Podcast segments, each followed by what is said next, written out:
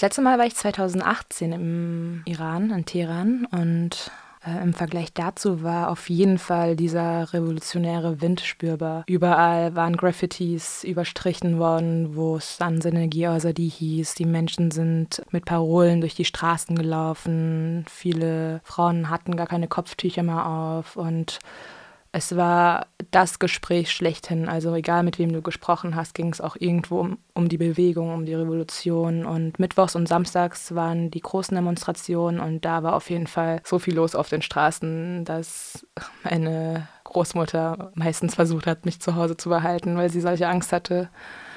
Genau, und sonst auch das alltägliche Leben. Also das gibt es natürlich auch noch und einfach untermalt von Kampflust. Du hast gerade von der Sorge deiner Großmutter erzählt. Hattest du selber Sorge oder warst du eher beschwingt und hoffnungsvoll? Oder wie, wie hast du die Leute um dich herum auch wahrgenommen? Ich war zuerst sehr beschwingt und hoffnungsvoll und spätestens als ich ankam, habe ich gemerkt, dass es ein ganz anderes äh, Demonstrationslevel ist als in Deutschland. Und ich war bei einer Demo und habe so krass diese Gewalt gespürt und diese aggressive Stimmung und die maskierten Revolutionsgarden, die auf ihren Motorrädern herumgefahren sind und Leute einfach nur bedroht haben. Und ich hatte solche Angst, dass ich danach mich kaum mehr rausgetraut habe. Also es hat mich ganz schön eingeschüchtert und ich habe großen Respekt vor den Leuten, die immer noch auf die Straße gehen, weil, puh, also so für mich war es schon so, jedes Mal, wenn wir irgendwie an den Revolutionsgarden oder an den Vans, die am Straßenrand standen, vorbeilaufen mussten, war ich immer so, oh, können wir vielleicht doch irgendwie in den Bogen gehen oder irgendwie auf die andere Straßenseite wechseln, weil ich solche Angst hatte. Du hast wahrscheinlich immer noch Kontakt mit deiner Familie gerade vor Ort. Was berichten die denn inzwischen? Also du bist jetzt auch eine Weile wieder hier. Ich habe das Gefühl, das Gewaltlevel der Revolutionsgarden ist wahrscheinlich auch nochmal eskaliert. Also das Gewaltniveau war auch schon früher sehr hoch ziemlich schnell haben die aufgerüstet und haben Milizen aus dem Ausland und zum Teil sogar auch Gefängnisinsassen freigelassen, um die Massenproteste zu unterdrücken. Ich denke, was halt passiert mit den zunehmenden Protesten, ist, dass die Milizen immer größer werden, das Militär, die Polizei, die Basijis alle zusammenkommen und an vielen Orten Ansammlungen von Menschen auch gar nicht mehr möglich sind, weil die in der Übermacht sind und einfach krasse Gewaltdrohungen und Tränengas und Repressionen einsetzen. Die diesjährige Bewegung, sage ich mal, hat mit dem Tod von ähm, Gina Amini angefangen und mit dem in der kurdischen Bewegung weit verbreiteten Slogan Jinjian Azadi oder San Segedi Azadi hat sich auch sehr schnell der Ruf einfach nach einem Regimeumsturz irgendwie laut gemacht. Das kommt jetzt so ziemlich homogen an. Wie hast du aber die Proteste dort wahrgenommen? Also ich würde erstmal sagen, dass es sich viel weniger um Proteste handelt. Also Proteste waren die grüne Bewegung 2009 und vielleicht sogar 2019, als die Benzinpreise gestiegen haben. Die Art und Weise, wie jetzt gerade die Menschen auf die Straße gehen, sind schon sehr revolutionsnah. Also es ist keine Verhandlungsmasse, es ist, die Menschen wollen keine Reform, die Menschen wollen Systemwandel und schreien und schreiben überall, wo es auch nur möglich ist, Tod dem Diktator und Ramenei muss stürzen. Und genau deswegen ist das einerseits so schon auch so eine geballte Kraft, dass es auch gar nicht mehr so eine gemäßigte Mitte gibt von Menschen, die irgendwie doch denken, Reformen wären möglich, sondern die Leute sind größtenteils gegen die Regierung oder halt AnhängerInnen der Bewegung und stützen das Regime. Ein anderer Einblick in die Geschehnisse hat mir auf jeden Fall gezeigt, dass es vor allem junge Menschen sind. Ich glaube, die Hälfte der Bevölkerung im Iran sind Menschen unter 30 Jahre. Und das spiegelt sich auf jeden Fall auch auf den Straßen wieder. Viele meiner Cousinen und Cousins sind auf den Straßen, aber die Tanten und Onkels gehen halt nicht auf die Straßen. Und ähm, mit der Begründung auch, dass sie Angst haben vor der Gewalt, dass sie Angst haben, nicht wegrennen zu können und dass sie auch irgendwo diese Sicherheit eines Jobs genießen und deswegen auch Angst um ihre Existenz haben und die jungen Leute haben nichts zu verlieren, die sind so perspektivlos und die stellen sich auf die Straße und kämpfen. Und das ist ein bisschen problematisch, würde ich sagen, weil dadurch nicht ganz eine kritische Masse entsteht und es auch einfach zu viele verschiedene Stimmen gibt bezüglich der Revolution. Also es gibt einfach so diese ganze Generation, die bei der Revolution 1979 solche Schäden getragen hat, dass sie halt echt Angst hat, dass es danach wieder schlimmer wird. Also meine Oma ist zum Beispiel so, dass sie sagt, nee, es ist wie damals, es wird nur noch schlimmer. Auch mit der Begründung, dass ähm, es einfach keine Organisation, keine Opposition gibt im Iran, dass es keine politischen FührerInnen gibt, weil die halt alle im Gefängnis sitzen und dass die Leute so ein bisschen jung und naiv auf die Straßen gehen, ohne wirklich einen Plan zu haben und das führt letztlich nur dazu, dass es schlimmer wird, so wie damals eben. Ein anderer Teil hat Angst, dass Iran sich splittert, weil sie denken, das ist alles nur ein Plan des Westens, der den Iran irgendwie splittern möchte und äh, die ganzen Bodenschätze und die Rohstoffe nutzen will. Also da gibt es so diese vor allem USA, Israel, Westen Verschwörungstheorien, die dann auch eben die Leute daran hindern, äh, mit auf die Straßen zu gehen. Und dann natürlich auch den ganzen Schlag von Menschen, die einfach unglaubliche Angst vor dieser Gewalt haben, die auch super gerechtfertigt ist, die wirklich einfach den Mut nicht aufbringen können, weil sie Angst um ihr Leben haben. Aber du würdest sagen, es sind weniger Leute, die wirklich aus Regimetreue nicht auf die Straße gehen. Die meisten Menschen, mit denen ich dort in Kontakt war, selbst Musliminnen, mit denen ich gesprochen habe, sind gegen, gegen das Regime. Also die sagen, dass das, was die Islamische Republik macht, nicht im Namen des Koran ist und so gern sie auch ihre Kopftücher aufbewahren so gern sie auch Anhängerinnen des Islam sind, sind sie gegen das Regime, weil das für sie nicht repräsentativ ist. Und ich würde sogar sagen, fast alle Menschen, mit denen ich gesprochen habe, waren gegen das Regime. Du hast gerade auch über die Perspektivlosigkeit oder so die Zukunftslosigkeit der jungen Menschen gesprochen und du hast den, auf der Straße auch Menschen gefragt über ihre Perspektive auf diesen Protest und ob sie darin Zukunft sehen. Was waren denn da die Reaktionen? Also die meisten jungen Menschen, die sind sehr hoffnungsvoll. Aber ich glaube auch, dass das so die, deren Antriebskraft ist und dass sie ähm, auch unter dem Slogan auf die Straße gehen von so tötet ihr eine Person von uns, gehen wir zu tausendst auf die Straße, sind nicht ermüdbar. Also die gehen einfach weiterhin auf die Straße und haben nichts zu verlieren und sind auch der Meinung, dass sich was verändern wird. Aber vielleicht, um auch irgendwie sich vor einer Lethargie oder so zu bewahren. Ich denke persönlich wird das Regime es nicht mehr lange aushalten, aber denke auch nicht, dass es nächstes Jahr sich ändern wird. Also da habe ich auch viel Kontakt mit meinem Onkel gehabt, der sich sehr viel mit politischen Inhalten auseinandersetzt und er meinte, gibt dem Ganzen noch so vier, fünf Jahre und dann ist das spätestens Geschichte. Und dann gibt es aber andere Leute, die sehen, was für einen Zuwachs diese Bewegung gewinnt und sagen, dass es in einem halben Jahr schon gestürzt werden könnte. Und dann gibt es wiederum Protestierende, die sagen, dass wenn der Westen oder halt eben vielleicht sogar kurdische Milizen sich zusammentun und Waffen liefern, dass das dann eine stärkere Masse geben könnte, die die Kraft hätte, auch gegen die Repression, die Revolutionsgarden standzuhalten und dass das dann auch ganz schnell passieren könnte. Hast du die Bewegung als eine feministische wahrgenommen? Ich würde auf jeden Fall sagen, ja. Also ist auf jeden Fall sehr feministisch geprägt und es ist auch schön zu sehen, wie viele Flinters vor Ort so mutig auf die Straßen gehen, ihre Hijabs verbrennen, sich mit der LGBTQ-Community zusammentun und wie auch so diese geschlechtliche Vielfalt auf den Straßen wiederzusehen ist, die ich eben 2018 kaum sehen konnte, weil das alles im Versteckten lief. Also für mich ist das auf jeden Fall eine feministische Bewegung. Und ähm, ich meine, allein der Spruch Jinjian, also die ähm, Sansenergie, also die ist für mich sehr feministisch und ähm, der wird dort regelmäßig verbreitet, ja. Wie ist denn die Situation für LGBTQI-Plus-Leute und wie mhm. nehmen die an den Protesten gerade auch teil? LGBTQI-Plus-Menschen sind im Iran eine sehr vulnerable Gruppe. Homosexuellen Menschen droht die Todesstrafe im Iran. Davon ableitend halt alle Menschen, die sich geschlechtlich anders orientieren oder sexuell anders orientieren, die werden halt sofort verhaftet und denen wird irgendwie ähm, Gottesverrat oder sowas vorgeworfen weil der Koran doch auch sehr binär geschrieben ist. Und Menschen, die jetzt im Rahmen der Proteste festgenommen wurden, Transmenschen beispielsweise, sind gerade in großer Gefahr tatsächlich, weil wenn sie ausgezogen werden und vielleicht die Transition noch nicht vollendet ist, dann werden sie vielleicht als Transfrau in ein Gefängnis für männlich gelesene Menschen geschickt und dort erfahren sie dann ganz viel Gewalt und Folter.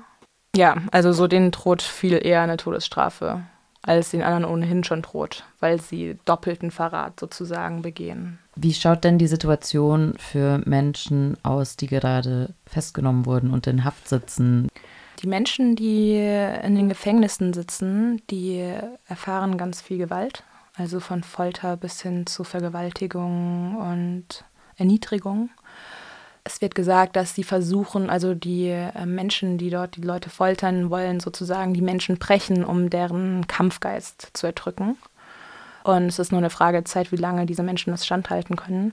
Und meistens wissen die Eltern auch gar nicht, wo sie im Gefängnis sitzen. Also es war auch eines der größten Sorge meiner Familie dort. Die meinten so, boah, bitte pass auf, dass du nicht festgenommen wirst. Erstens, weil du doppelte Staatsbürgerin bist und dir dann auch noch Spionage vorgeworfen wird und du direkt irgendwie härtere Folterstrafen zugeteilt kriegst. Und zum anderen, weil wir dich dann erstmal zwei Wochen suchen müssen. Also wir wüssten nicht, wo du bist. Wir müssten super viel Geld hinlegen, um irgendwie an Kontakt Kontakte zu kommen, die uns irgendwie sagen, wo sie dich hingebracht haben und ob du noch am Leben bist. Im Iran hältst du ja Autos an und die fungieren so als Taxis dann. Also so, es gibt auch richtige Taxis, aber du kannst auch beliebige Autos anhalten, sagen, hey, fährst du die Straße runter, ich gebe dir irgendwie so und so viel Geld dafür. Das sind dann meistens auch irgendwelche Menschen, die sowieso irgendwo hin müssen. Und du kommst super schnell mit iranischen Menschen ins Gespräch. Das ist ja auch irgendwie das Besondere daran, dass sofort sich irgendwie einander das Herz ausgeschüttet wird.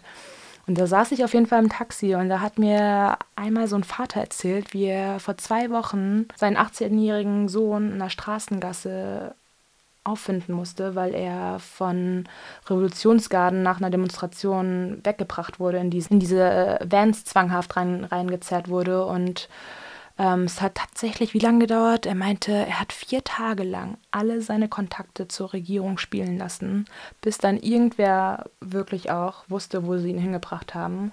Und dort hat er ihn wiedergefunden, total niedergeknüppelt und mit Augenbinde und die hätten ihm noch gedroht, wenn du dich umdrehst und schaust, wo du bist, dann erschießen wir dich sofort und er ist auf jeden Fall super traumatisiert und hat dann halt von seinem traumatisierten Sohn gesprochen, den er jetzt erstmal eine Woche in so eine Kur geschickt hat, damit er wieder klarkommt, weil er halt auch erst 18 ist. Super stämmig gebaut, meinte er immer wieder, ja, mein Sohn ist so stämmig gebaut und eigentlich haben wir alle Angst vor ihm und die haben es geschafft, ihn irgendwie so kaputt zu machen und Genau, und solche Geschichten gibt es so viele. Also so, es sind 18.000 politisch Gefangene.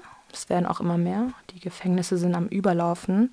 227 von 290 Parlamentariern, was ja vor allem die AnhängerInnen des islamischen Regimes sind und keine demokratisch gewählten Menschen, sind für die Todesstrafe. Also sie wollen, dass diese politischen Gefangenen hingerichtet werden aufgrund von Propagandaaktivitäten gegen den Staat. Also 18.000 Personen. 18.000 Personen, ja. Aufgrund des politischen, äh, des öffentlich-politischen Drucks ist unklar, ob diese Todesurteile weiter verfolgt werden können. Aber genau deswegen ist es halt umso notwendiger, weiter Druck zu machen und es nicht zu weiteren Hinrichtungen kommen zu lassen. Du hast gerade auch davon berichtet, dass manche sagen, wenn der Westen sich jetzt irgendwie auf Seiten der Proteste oder der Revolution ähm, einordnen würde und eingreifen würde, dass es dann schneller gehen würde.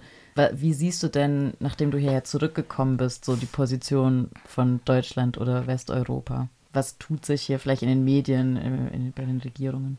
Ähm, es tut sich auf jeden Fall viel mehr als vor meiner Abreise. Vor meiner Abreise war es vor allem Schweigen und viel mehr Berichterstattung über Social Media und Privatpersonen. Mittlerweile gibt es sehr viele kritische Beiträge in Zeitungen. Es werden aber auch sehr schnell ähm, Regimepropaganda wie jetzt beispielsweise die Abschaffung der Sittenpolizei in öffentlichen Medien verbreitet. Und das auch unhinterfragt. Es tut sich was. Ich will es jetzt nicht nur irgendwie abtun. Ich meine, der UN hat ja auch irgendwie den Iran jetzt aus dem Frauenrechtskomitee ausgeschlossen und es passiert super viel. Ich würde aber sagen, noch nicht genug, weil die nach wie vor auch an diesen Nuklearabkommen festhalten, ungenügend sanktionieren und immer noch wirtschaftliche Interessen haben, politische Interessen haben und sich irgendwie versuchen, Iran als Partner warm zu halten und nicht richtig durchgreifen. Und meiner Meinung nach gehört die Islamische Republik, also die Revolutionsgarden vor allem, auf die EU-Terrorliste. Und das kann bisher noch nicht genügend begründet werden nach Aussagen des Westens, weil das ja auch irgendwo ein souveränes Land ist mit einem Militär und deswegen können sie das nicht einfach so tun. Und ich frage mich, was braucht es denn noch außer 43 Jahre Unterdrückungsapparat und Ausbeutung der Menschen? Diese Revolution ist ja auch sehr stark in den kurdischen Gebieten des ähm, Irans. Da gibt es auch immer wieder Berichte von Städten oder Stadtteilen, die so befreit sind mhm. ähm, und ähnlichem. Ich habe auch den Verdacht, dass das nicht im Interesse des Westen ist, darüber zu berichten, weil alle möglichen Länder ähm, die Kurdinnen in ihren Ländern nicht unbedingt unterstützen wollen ja. und der Westen die, Westen die als Partner ja. behalten möchte. Das ist tatsächlich auch die größte Angst äh, der islamischen Regierung, weil die Kurden vielleicht sogar die größte Opposition im Iran bilden durch ihre lange Geschichte und durch ihr, durch ihr politisches Programm, was ja bereits existent ist und nicht erst irgendwie nach einer Revolution in einem Chaos erschaffen werden muss. So. Die ganzen Protestbewegungen sind ja auch in den kurdischen Gebieten erst aufgeflammt und dann übergeschwappt auf die ganzen anderen Städte. Daraufhin wurden aber auch viele Gebiete niedergeschlagen. Also viele, viele Kurdinnen wurden in den letzten Monaten im Iran getötet. Und das ist auf jeden Fall auch weiterhin eine Zielfläche für die islamische Regierung, die Kurdinnen sozusagen auszulöschen, weil es eine große Gefahr für die ist. So wie auch für den Westen. Also so, ich muss auch sagen, dass ich persönlich so diese Verbindung mit der kurdischen Bewegung einfach unglaublich kraftvoll finde und ganz schön happy bin, dass sie da die ersten Flammen gezündet haben und darin auch ganz viel Potenzial sehe und mir wünsche, dass die dann irgendwie miteinander verschmelzen und gemeinsam was auf die Beine stellen. Wir hatten es kurz von der Sittenpolizei, ähm, als angekündigt wurde, dass die abgeschafft werden soll, hatte man hier schon glaube ich, so ein bisschen das Gefühl von, ah ja, eine Reform wird durchgesetzt. Vielleicht nimmt das der Bewegung den Wind aus den Segeln. Wie hast du diese Ankündigung gesehen oder andere Leute, die du kennst, die sich viel beschäftigen mit dem, was gerade im Iran passiert oder selber dort sind? Also das war im Grunde dasselbe Ablenkungsmanöver, was, der, was das islamische Regime schon seit 43 Jahren fährt. So eine Illusion von ja, wir sind bereit, ähm, Reformen durchzusetzen, wir sind bereit für einen Wandel. Es ist so ein Vortäuschen, so ein Vorspielen. Also erstens die Sittenpolizei, die ist nicht für die Niederschlagung der Protestierenden verantwortlich. Und zweitens wird die sexualisierte Gewalt, aber auch die Hinrichtung, die Todesurteile nicht mit der Abschaffung der Sittenpolizei aufhören.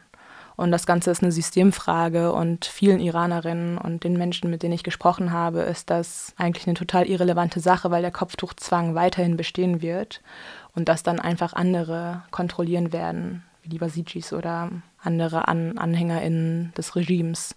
Von daher eigentlich total nichtig und eigentlich nur ablenkend von den Todesurteilen, die in den letzten Wochen währenddessen gefällt wurden. Vielleicht kannst du uns nochmal mitnehmen vor Ort in den Iran. Ähm, du warst nicht nur in Teheran, sondern auch im Persischen Golf. Gab es Unterschiede für dich an diesen verschiedenen Orten, in wie die ähm, Revolution aussieht oder sah? Also ich war in Teheran und in Shiraz und in Bandarabos, das ist am Persischen Golf ähm, in Teheran und in Shiraz war auf jeden Fall große Sichtbarkeit, viel Protestkultur. Während in Bandarabos, was auch eines der größten Handelsstädte im Iran sind, also direkt am Persischen Golf gelegen und riesen, riesengroßer Hafen, weniger Interesse daran hatte. Also da ging es eher um weitere kapitalistische An Angelegenheiten und die Leute verstrickt in ihren Arbeitsalltagen und überraschend wenige Leute auf den Straßen. Und mein Cousin hat mir erzählt, dass er dann einmal an einem Samstag da auf die Straße gehen wollte mit seiner Frau und dann war da einfach kein Mensch.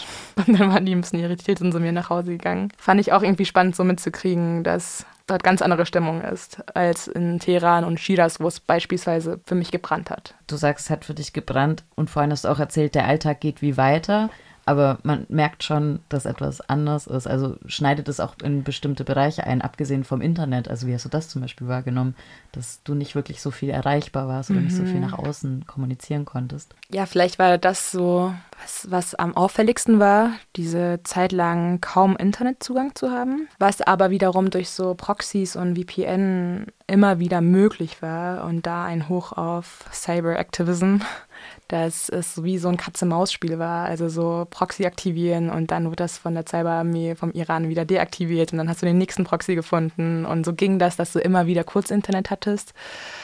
Und die Leute, die haben sich auch super schnell alle reingefuchst. Sogar meine Tante, die irgendwie über 60 ist, wusste dann auch irgendwie, welche VPNs sie braucht, um irgendwie doch noch Netz zu kriegen. Und dann hieß es immer so, ah ja, jetzt haben wir irgendwie Empfang und alle sind an ihren Handys und haben dann die Situation genutzt, um mal kurz äh, online zu gehen und zu schauen, wo was ist und wer was macht.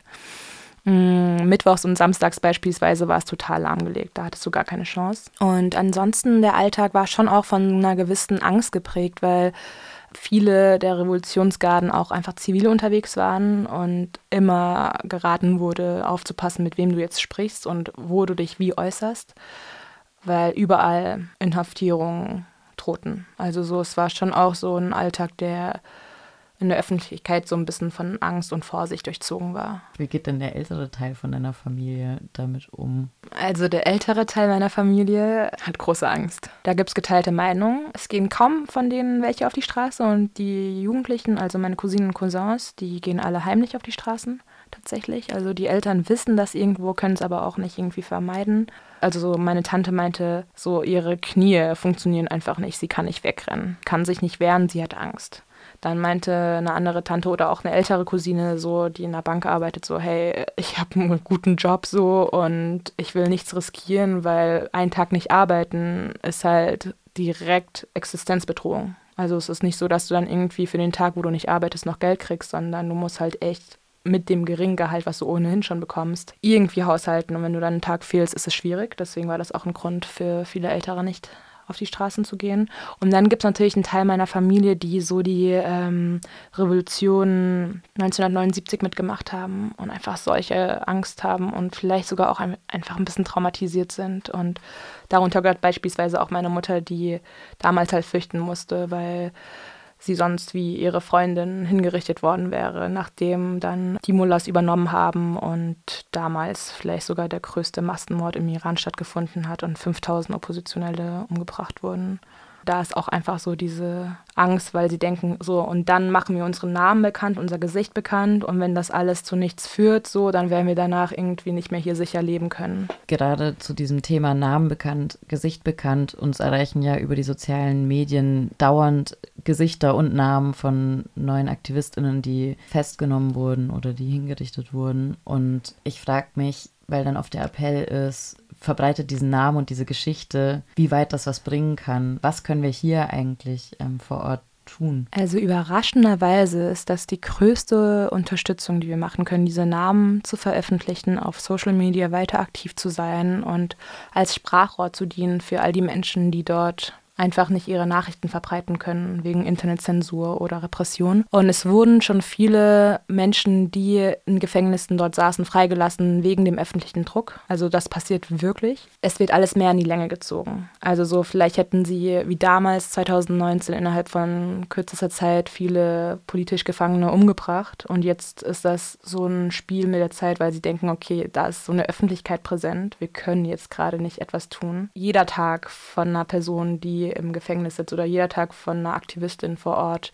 kann Leben retten. Und deswegen so teilt die Namen, teilt die Hashtags, teilt die Videos, die irgendwie durchkommen und bleibt weiterhin laut und seid aktiv, unterschreibt Petitionen, geht zu Protestaktionen, so vergesst, vergesst die Menschen nicht. Und was wir auch machen können, ist Proxys. Ganz stellen. genau. genau, Snowflake Proxys.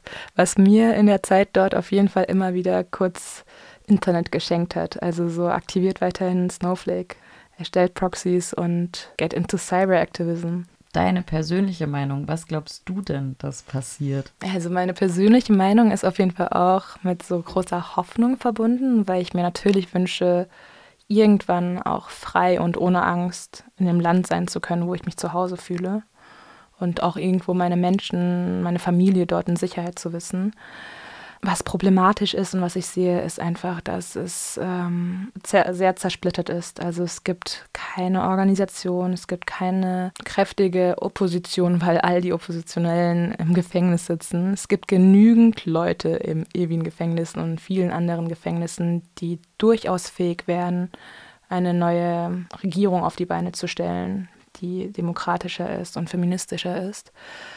Und darauf hoffen auch die meisten Menschen, dass sobald einmal Systemsturz ist, dass die Leute aus den Gefängnissen freigelassen werden und dann gemeinsam an einem neuen System gearbeitet wird.